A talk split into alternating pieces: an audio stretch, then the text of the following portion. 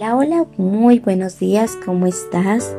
Bienvenidas una vez más a esta mañana, a este devocional para damas. Te doy una bienvenida a este espacio dedicado a, a compartir las cosas de Dios y conocerlo un poco más. Hoy quiero leerles en Primera de Corintios, capítulo 4, versículo 21. La palabra del Señor dice, ¿qué queréis?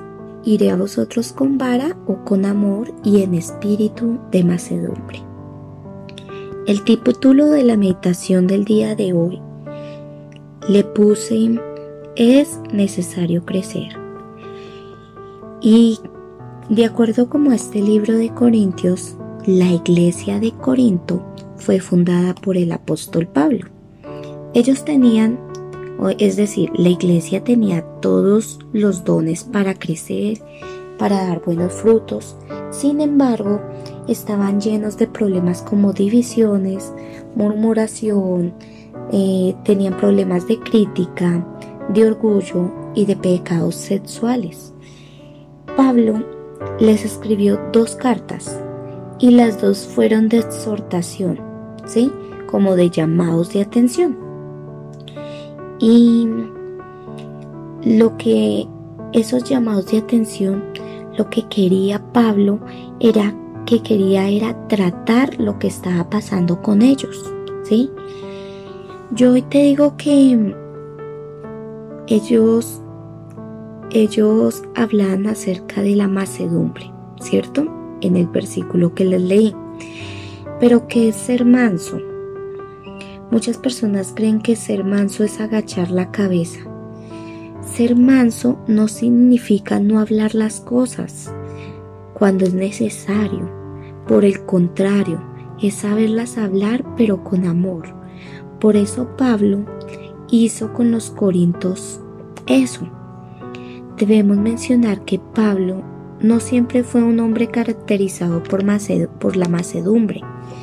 Antes de que el Señor salvara a Pablo, el apóstol era un doctor de la ley, con un carácter fuerte, él era impulsivo. Pablo era una persona muy orgullosa, pero Dios tuvo que transformarlo. Cuando Dios empezó a transformarlo, primero pues quedó ciego cuando se encontró con Jesús en el camino a Damasco.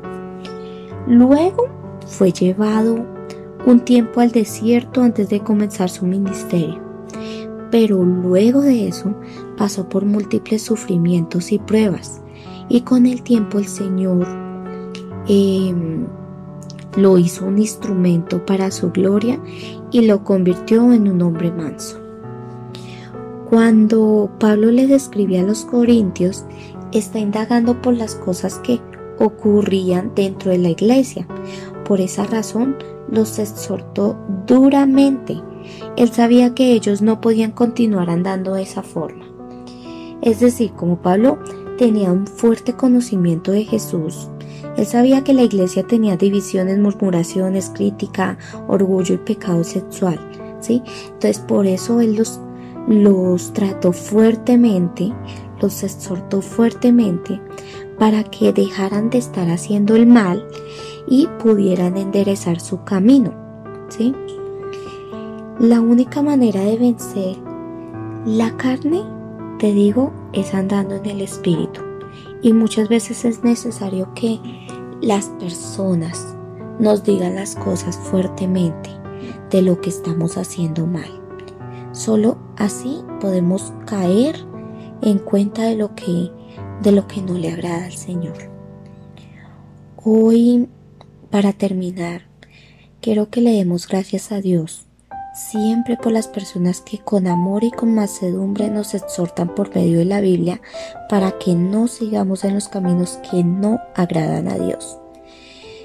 Y, y no nos sintamos ofendidas si ellos son fuertes en sus palabras, tal como Pablo lo fue con los corintios. Y como último, quiero decirte que no olvidemos que el pecado se debe tratar con severidad. Muchas veces las personas nos dicen, personas que andan en el Señor, ¿no?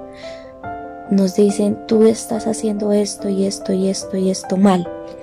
Y nosotros nos sentimos ofendidas porque realmente es así, porque nos duele el llamado de atención o el jalón de orejas.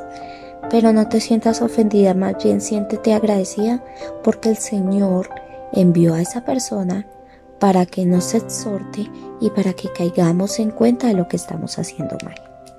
Bueno, con esto termino el día de hoy. No olvides compartir este mensaje y con el favor de Dios nos vemos mañana. Chao, chao. Bendiciones.